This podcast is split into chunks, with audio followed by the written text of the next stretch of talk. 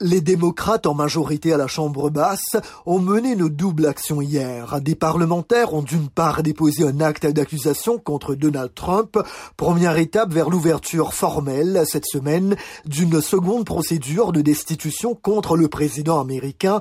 Un vote en séance plénière pour adopter cet acte d'accusation pourrait être tenu dès demain, mercredi, à la Chambre. D'après l'acte, Donald Trump a encouragé ses partisans à marcher mercredi dernier sur le Capitole, le président a qualifié les troubles d'attaques odieuses.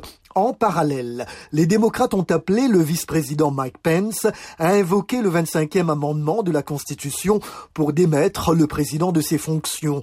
Les républicains ont bloqué provisoirement son examen par un vote oral. Après cette objection, Nancy Pelosi, présidente démocrate de la Chambre des représentants, a parlé de complicité des républicains qui met en danger l'Amérique et sape la démocratie, dit-elle. Elle a donné 24 heures à Mike Pence pour répondre cette injonction, le vote de la résolution est attendu aujourd'hui. Le président Trump, dont les comptes ont été désactivés par Twitter et Facebook, a prévu un déplacement au Texas aujourd'hui pour parler de sa politique d'immigration et la construction du mur frontalier avec le Mexique.